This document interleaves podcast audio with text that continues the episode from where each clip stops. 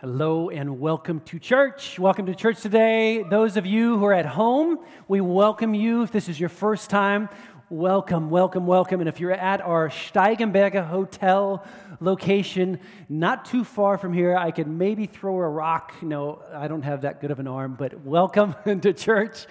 Uh, look around. I think I've said this the last few weeks, but I think it's really important. I want you right there at the, our location to look around and to make some eye contact with somebody, smile real big.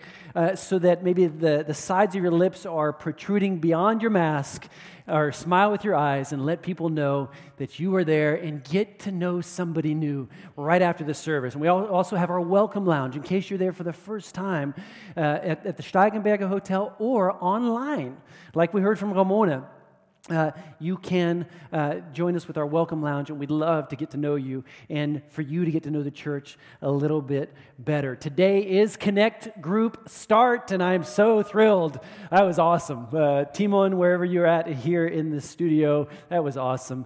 Um, that was not, nah, uh, i was going to say that was not planned. It was very much planned. It was very much planned. But listen, we are starting a new trimester uh, of small groups. And I was so excited this last week. I got uh, a registration or a, somebody signed up for, for my Connect group. Uh, I'm leading a Connect, Connect group right now uh, over uh, about leadership. And do you remember these orange flyers? If you've been a part of our church for more than a couple weeks, at Easter time, we put, we put an orange flyer in thousands of, uh, of mailboxes here in our area. And I got a, uh, somebody who signed up who received one of those flyers, not a part of our church, and now they've signed up for my small group. And I just think that's awesome. So I get to know this person this coming week as my small group kicks off on Wednesday. And don't forget, we are a group that, that uh, we, we don't just have small groups, but this church exists. Uh, uh, how, how, how do I say that in English? We our, our church is a church of small groups. That's what I want to say. And not a church just with a side program of small groups. We are the church at its purest form when we come together in small groups and we talk. And I know that, uh, that uh, right now, of course, our small groups are only over Zoom.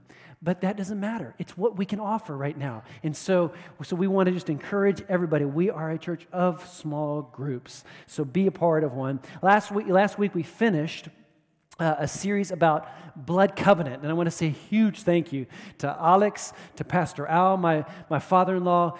Just awesome teaching. Uh, just uh, with, I thought I brought a pretty, pretty powerful message about liquid life also, but, but their messages were awesome. And this whole series, we're starting a new series today, and it's called you asked for it. You asked for it. So more about that here in a second. I actually want to I want to pause right now, and I actually want to pray. And as I pray, I'm going to pray also for our small group leaders.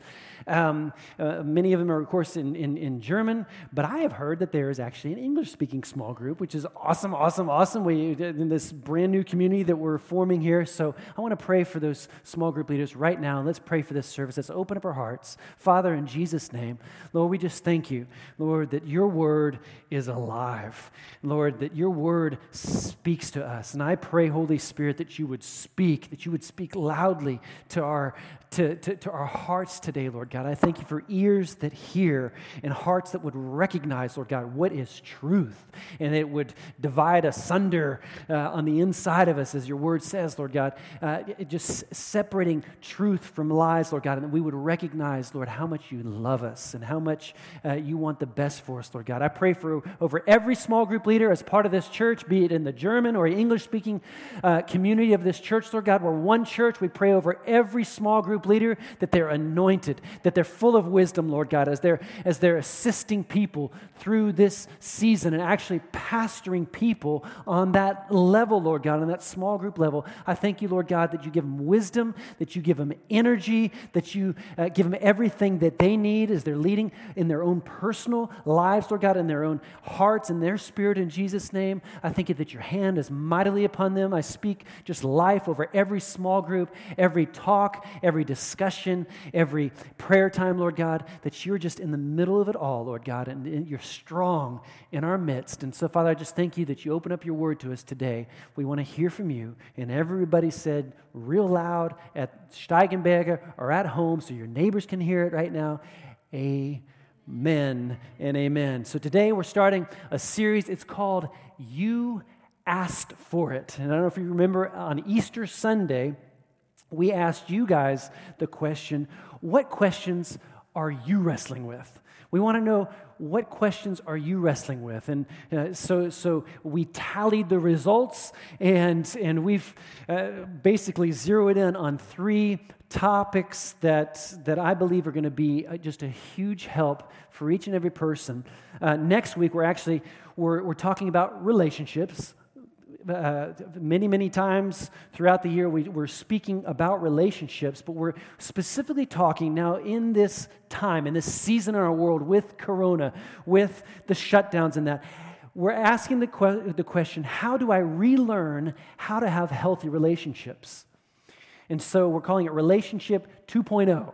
How do we relearn relationships. I, uh, not on my watch as a pastor, are we going to sit back and watch relationships just get destroyed because of this time. I believe that there's a right and a proper, I'm going to use the word normal way of thinking regarding people, regarding valuing friendships, being together, laughing together, praying together, loving each other. And so that is going to be a very important topic next week. And then the following week, uh, when we, we're asking this, or you ask the question, why is there suffering? Why is there suffering in our world? And there are clear answers. So tune into that two weeks from now. But today, very serious topic. We're going to look at the topic of depression. Depression. We have to understand that this whole topic of depression is more serious and more, more uh, kind of kind of how can you it's kind of like it seeps in it creeps in in ways that people are not recognizing especially in this season. It's more serious than ever before. There are people that are hurting they're they're stuck in their own emotions and they're stuck in a spiral. It's a bad pattern. And i as a pastor i'm extremely concerned. I just want to say that uh, just this last week in my preparation i I had actually several moments where I just began to weep. Not because I am presently fighting emotions of depression, but, but just, just knowing of, of what people are wrestling with right now in this season. And so I'm concerned. And so this, this, this topic today, uh, there, yes, it's a spiritual attack. Because anything that is not from God is going to be a spiritual attack against you. So anything that's bad flowing in your direction, definitely. There's, there is a devil, Satan, and he wants to, to steal, kill, and destroy. so there's, there's a spiritual attack that has spiritual solutions, but there's also on the physical level, on the soul level, there are things, get this, that we can do that we can do, that we can learn, that, that can combat the enemy of depression. And so the goal is, is not just to handle it, not to, to, to just uh, keep it in check, depression. No, I firmly believe, and I'm standing before you today, and I firmly believe that we can not only just keep it in check, but we can once and for all defeat depression. That's why we have the title, the question, How can I defeat depression? Jesus said, If the Son sets free, he is free indeed. He is truly free. And so I am not a, I'm not a specialist on this, on this topic. I'm not a psychiatrist, but I do know God's Word.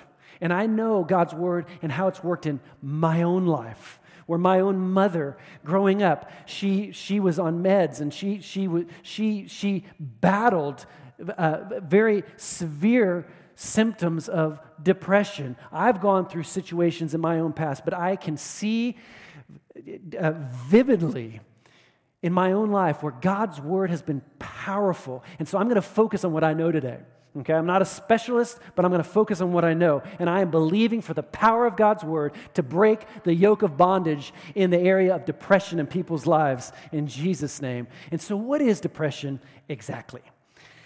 What is it exactly? Here's a definition a mood disorder that causes a persistent feeling, it's persistent, of sadness and loss of interest. Even, get this, even a numbness or inability to experience any form of happiness. What's important to note here is, is the stigma that, that people associate with, with, with, with depression. If someone that you know, let's take for example, if somebody that you know uh, is fighting with a cold, maybe cold symptoms, flu symptoms. Of course, these days, it's like somebody's fighting with a flu, you're like, mm, you have your mask on. And it's, it's just like, it's okay, but let's just focus on a, on a cold. Our heart goes out to that person just naturally. Oh, you poor thing. It's not like, hey, drink this orange juice and take these vitamin C's and get better. No, but there is the stigma associated with depression because we don't, we don't, we don't, we don't understand. And I, I, I just, I think it's, as I, as I was studying on the, on the topic and just, just really focusing in on learning more about the issues that people are facing, we need to have a heart and a compassion for the emotions that people are wrestling with. And this is a real thing. And yes, there's a, there's, there, there are things like a chemical misbalance. And, and, and then there are the, the sociological aspects of, of, and psychological aspects of, of this sickness, depression. And so it's not right when we push people to the side or label them. I don't understand that. It's an illness. And we have to understand that. And so I need to say this right here. If, if, you're dealing with this, if you're dealing with this today, I want to let you know that it is okay for you to recognize that you're not okay. I think it's very important. The name of our church is Open Door, and we want to have an open door to everybody. We do not condemn anybody. And uh, here's just another thing Jesus doesn't condemn us. I just want to remind us, he, he, he takes us in. He wants to help. He doesn't judge you. And so, whatever has caused uh, these feelings, these emotions, maybe this sickness of depression, or maybe not in your own life, but in somebody else's life, there's so many causes, so many causes. Sometimes it's a combination of different things, maybe a loss of a loved one um, people have lost. I, I, just was actually texting with somebody, part of our English speaking community in, in, our church, and he's originally from India. And, and my, oh my, just if you look at the news these last days of what's going on there in India with Corona, it's, it's heartbreaking. And he reported to me yesterday as we were texting, he said, he said, Not a day has gone by in recent days that I have not lost one family member. Uh, back home in, in India. And so, loss of a loved one, it can, it can set loose emotions and, and, and mourning, a loss of something. Does, maybe not a loss of a loved one, but a loss of something. Me as a pastor, you know what I, I have lost? The, that, that feeling of, of seeing the church. I'm speaking in front of a camera for over a year now. And, and of course, we've had bouts of, of people here in this room, but it's still not the same. And so there's that loss, there's that mourning of something that you once had. And uh, maybe it's physical health issues. And over maybe years, the same pain in your body, the same physical symptoms, disappointments, and the list goes on and on. Maybe things out of your childhood that you just still have not been able to, to get over social isolation. I just want to, actually, I want to make a little bit of an advertisement for something. Social media, I'm not making an advertisement for social media, but for uh, how so, if you're, fa- if you're battling right now social isolation and then you compound, it's like, it's like pouring oil on the fire of isolation when you're just going through the social media feeds and you're comparing yourself and, and uh, uh, my, oh my, look how beautiful that person is. And oh, it, watch, what is it called? The Social Dilemma on Netflix. If you have Netflix, it is an eye opener.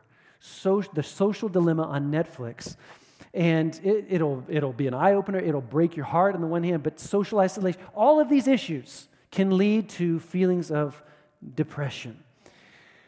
Yes, this is more prominent in our world today because of things like social media, because of just corona and, and the things that are going on. But if we look in the Bible, there were, there were examples of depression even then. Moses. I was thinking about Moses, uh, the story where, if you know the story, he actually didn't mean to, but he kills an Egyptian and, uh, and has to flee from Egypt full of shame, full of regret, sinks into depression, basically, and for years he is not walking in the will of God.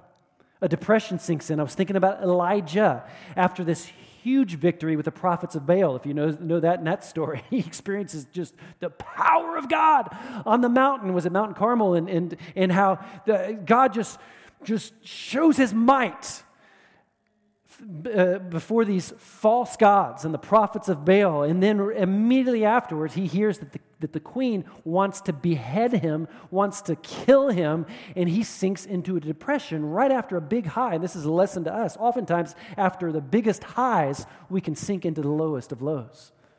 And so we need to recognize that David pouring out his heart to God a lot throughout the Psalms. Here we see Psalm chapter 6 I am weary with my moaning. Every night I flood my bed with tears. This doesn't sound very positive. He's not in a good place. I drench my couch with my weeping. My eye wastes away because of grief. It grows weak because of all my foes. He was not in a good place. Lamentations, a whole book in the Old Testament, basically written out of a, out of a state of depression. Jeremiah, he's struggling with his emotions. I'm reading right now in my quiet time, just finishing up through Jeremiah. And it's tough reading, just, just what this prophet of God uh, all had to face. But here, Lamentations, basically, he says here in, in chapter 3 He, who? Who is He? God has led me into darkness. Well, we got to stop right there. Does God lead us into darkness? No. Shutting out all light. This is his perspective. He has turned his hand against me again and again all day long. Is God against us? No. He has made my skin and flesh grow old. He has broken my bones. He has besieged and surrounded me with anguish and distress. Well, he had, obviously, and here we see a, the crippling effect of depression. What does depression do? It twists the facts, it can distort reality. God never leaves you. He never forsakes you. Not the God of the Bible, not Jehovah, not Jehovah Jireh. He, he cares for you, He loves you with an everlasting love. Here he says, uh, verse 17 and 18 peace has been stripped away, and I have forgotten what prosperity is depression. I cry out, My splendor is gone. Everything I had hoped for from the Lord is lost. So peace leaves, hopelessness sinks in, and then people can become trapped in a, this is a real thing, in a cycle of what we call in English ruminating. Ruminating, which means you're chewing on, like a cow is chewing on the same grass, you're chewing on the same negative thoughts. You're chewing on it, you're chewing on it, and you ruminate. And so we need to be honest, this never ends well. It never ends well. It can actually lead to suicidal thoughts. And in the worst cases, it can lead to, lead to suicidal actions. And people can come to a point where it's like, it would be easier just to end it all right now. It would be easier for everybody else if I would just end it right now. And that is the wrong solution. It's, it's a permanent solution to a temporary situation. These are emotions that we're dealing with. And so, John chapter 10, verse 10, we see right away what the enemy, what his pursuit is. His purpose is to steal, kill, and destroy. But Jesus said, My purpose is to give life and to give it in, in abundance, satisfying life, the exact opposite of the symptoms of depression. So, I want you to hear this today. You are loved. You are accepted. God has a plan for you in Jesus' name. And so these are real issues. And so, how can we break this cycle of depression in our lives. And I just wanted to interject this. If you are not dealing with any form, number one, praise God. But number two, we have to recognize this is a real, real issue in our world. And so I want us to all as a church to have hearts of compassion that are, that are praying and helping people navigate through this tough, tough season in our world. So let's break the cycle of depression. Here we go, action steps. And we have to understand we have to do, we have to come to the point where, there, where we recognize there are certain things that I can do. Okay, yes, it's a spiritual attack, but there are certain things that I can do, and change will, will only come when we actively take the right steps. And so this is a combination. I'm actually bringing six things that we can do uh, spiritual and physical, spiritual and natural. Number one, how can we break the power of depression in our lives? Number one, I wrote down run with a pack. Run with a pack. Run with a pack. I could have said run with the herd, but I like a pack of lions. Running with the lions, run with a pack. What does that mean? I have taught and I, I have trained on leadership for years as a pastor, as a youth leader, as, a, as an assistant pastor. And, and over the years, we've often said this in our leadership training no one should do life alone. Nobody does life alone. If you're a pastor, if you're a leader, or if you're just a, uh, if, if, if, if you're part of the body of Christ, we are the body of Christ. And so nobody should do life alone. I want you to hear the wisdom here in Proverbs chapter 18. This is the Amplified Version. Here it says, He who willfully separates himself from God and man seeks his own desire. Yeah, well, that with Zoom and small groups on Zoom, it's, it's not my desire. Well, you're seeking your own desire because it's the only thing that we can do at the moment. And so the wisdom of God would say, do with that that which you can do. Take those action steps, run with a pack. He quarrels against, get this, he quarrels against, or he, he, he basically pushes off all wisdom. And this is the wisdom of God. And so if you're fighting your struggles alone, you're fighting a losing battle. Let's fight with the pack. You're stronger together in Jesus' name. None of us are designed to, to go this alone. You need the protection of the pack. Today is Startschuss, however you say that. It's our kickoff for all of our small groups. And for those thinking, that's not necessary, I'm good. I'm good. Well, you're pushing off sound wisdom, what it means to, to join in unity, to be planted, to, to, to share your faith with others. And if you think, well, I don't need it, well, here it says, others need you. And that's a step of obedience that we have to be willing to make. Galatians chapter 6, here it says, share each other's burdens. And in this way, obey the law of Christ. So, so if you don't need it, others need you. And we have to recognize if you think you're too important to help someone, you're only fooling yourself. You're not that important. Amen. Look at me and just smile. Smile real big. We have to break the cycle, break the cycle of depression. Number two, what can we do? Fight for a clear conscience fight for a clear conscience. I think too many people, they're, they're trapped in a cycle of, of shame and guilt because of maybe repeated sins in an, in an area, repeated, repeating. We have to fight for, I don't care how many times we fall, fight never give in to the power of the enemy. It, it, is, it, is his, it is his utmost goal to get you into, into, your, into the swamp of negativity and shame and guilt ah, look, I did it again. And as soon as he gets you on the ground, what is his goal? He wants to give you another kick. So he's got you to sin, and then at the same time, he has you on the ground, he wants to kick and kick and kick again. No, our response right after we've sinned, I don't care if it's for the hundredth time, run to the arms of the Father. Fight for a good conscience. If you've sinned, it's the biggest trap of the enemy. He lures you in, you fall. Here in Romans chapter 8, there is no condemnation there is no condemnation for those who belong to Christ Jesus. Now, I will say this run with a pack. We need to confess our sins one to another. Okay? That's the way we get healed. So, this is not a, an excuse for just sloppy grace, but there is no condemnation. Run to the arms of the Father. And because you belong to Him, the power of the life giving Spirit has freed you from the power of sin that leads to death. What do we do? We confess our sins run to the arms of the father 1 john chapter 1 if we confess our sins he's faithful and he's just to forgive us of our sins and to cleanse us from all unrighteousness. Number three how can we break the cycle of depression? Number three protect your eyes. Protect your eyes don't underestimate this point. I don't care how many times you hear it, maybe packed into or you know put into a message. Protect your eyes. I'm actually approaching this actually from a different direction.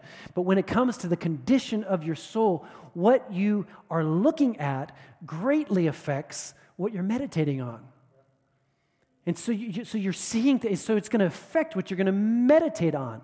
Again, social media consume and and you're just scrolling through the list scrolling through the list. And it's like oh man if i only had that and and here god's blessed you and he's given you great things and he's working in your life and if i only had that and covetousness can come in there. You find yourself comparing doubting yourself. I'm going to be authentic with you. For me as a pastor, one of my worst times of the week, I'm being serious, and, I mean, this is not every Sunday, but Sunday evenings can be, if I'm not careful, can be a point where I begin to doubt myself as a leader. I can bring a great message, and I, I always bring good messages. I can bring an anointed message, teach the Word of God where, where my hair's on fire, and, and I can uh, bring an anointed message. Our team we have an amazing group of people here, and, and, we're experiencing just how God has used us and all of our leaders at the different at the different locations and that. And it's been a powerful Sunday. And then Sunday night, I follow some people that I know here in, in Germany and other parts of the. By the way, don't look in New Zealand, in Australia, and in the U.S., especially those three countries, at church services during this season right now because you're going to be jealous. they're like, it's like hundreds and thousands of people coming together and they're singing, and it's like? But I can go home on a Sunday night. If I'm not careful, I start comparing myself, and I've had a power, God's used me powerfully, and it's like, hmm, what we experienced this morning is nothing. Look what they're doing. Man, water baptism, what? 42 people got baptized, and all of a sudden, that which God has been doing through me seems so small. The shows, the movies that people watch, don't underestimate how the stories and the drama and the images can affect your mood. I've said it and i will say it again. Be picky. Choose your shows wisely. I sound like a guru. Choose wisely. Choose wisely. But seriously, choose, be picky about what you watch what you're allowing into your soul because your eye, here Matthew says it like this, chapter 6, your eye is like a lamp that provides light for your body. Or, because here it says, when your eye is healthy, you're looking at the right things, your whole body is filled with light. Well, that sounds like the opposite of darkness and gloom and depression. So be careful Protect your eyes. But when your eye is unhealthy, your whole body, get this, is filled with darkness. And if the light you think you have is actually darkness, how deep that darkness is. How can we break the cycle of, of depression? Number four, consciously and consistently, not just once a year, consciously and consistently serve. Serve others one of the strongest medicines for the sickness of depression is serving others. You get away from looking at your own self and your personal problems and, and just everything is revolving around you and your, and, your, and your problems. It's the greatest remedy is to get out and to serve somebody else, to go to your neighbor, like my 93 year old neighbor in Madison, my daughter, baked cookies for her. And we go over there with our masks on and we just greet her and we just spread some love. I want you to look at a picture here. This is Christiana Berging, and she's a part of our, well, our, teams, uh, teams, because she's part of multiple teams, but uh, part of a, of a small group. And throughout this Corona season, they've been visiting older people within our church body and just taking them on walks. It's something that they can do. And so here she is, and I just want you to see that big smile on her face. Somebody sent me this picture this last week.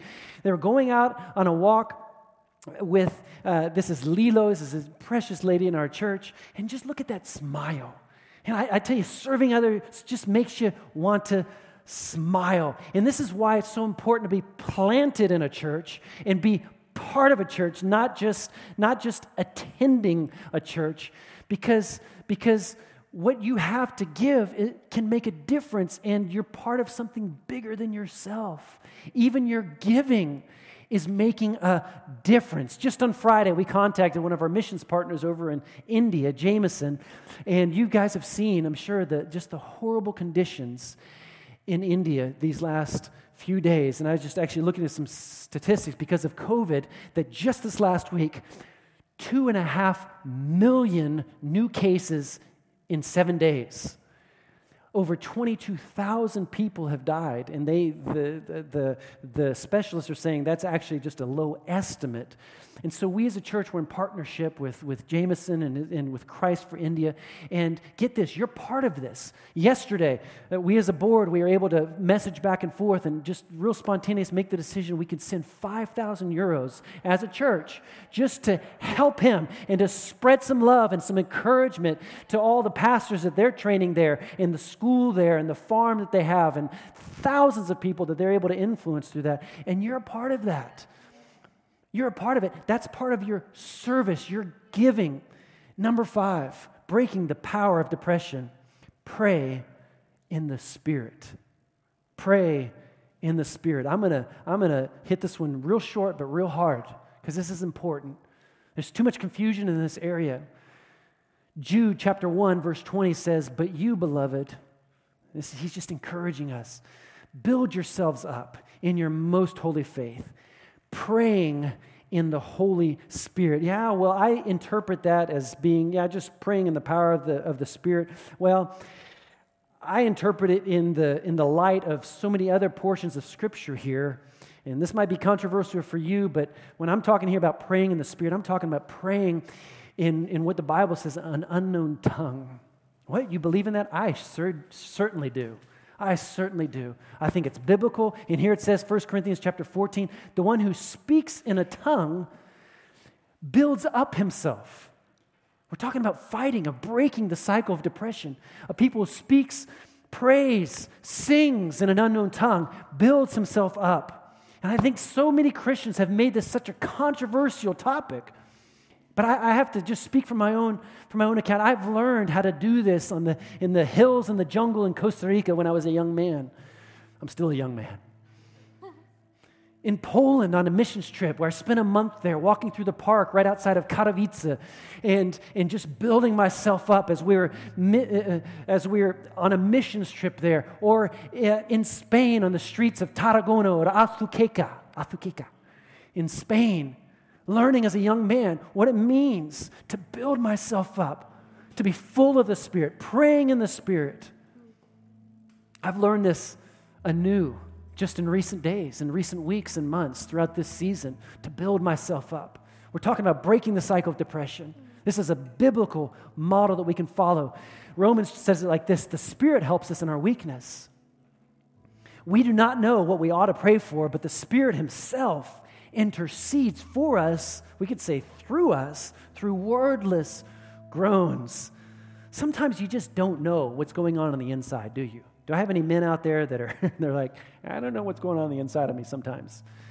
Um, sometimes my wife will ask me, what's, what's going on, on the inside of you? I'm like, I don't know. Because men are just, sometimes they're just not in tune with their emotions. What well, the Holy Spirit knows. And so sometimes we don't know how to pray. We can pray in the Spirit.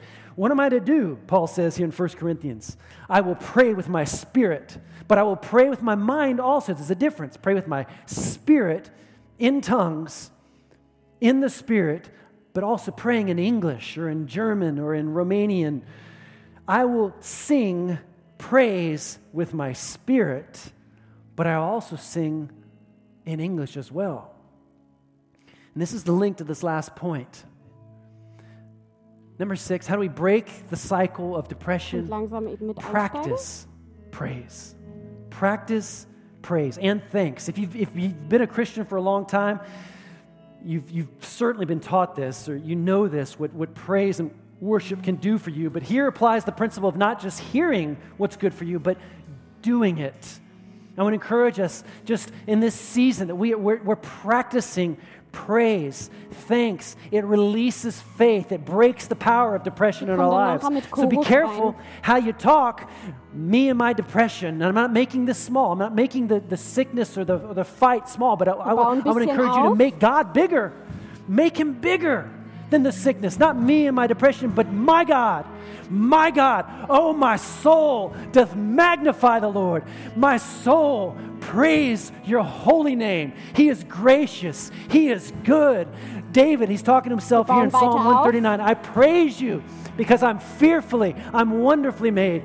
Your works are wonderful. I know that full well. How precious are your thoughts over me. How precious his thoughts are over you. They cannot be numbered. I can't even count them. They outnumber the grains of sand. When I wake up, you're still with me. You never leave me. You never forsake me. He is faithful. He is faithful. So we're going to practice some praise right now. Let's just lift up our hands. Let's worship Him where we're at. Where, we, where you're at in the Steigenberg course, we can't sing, but you can speak out those words full of faith. Lift up your hands. Let's praise Him right now in Jesus' name. Four.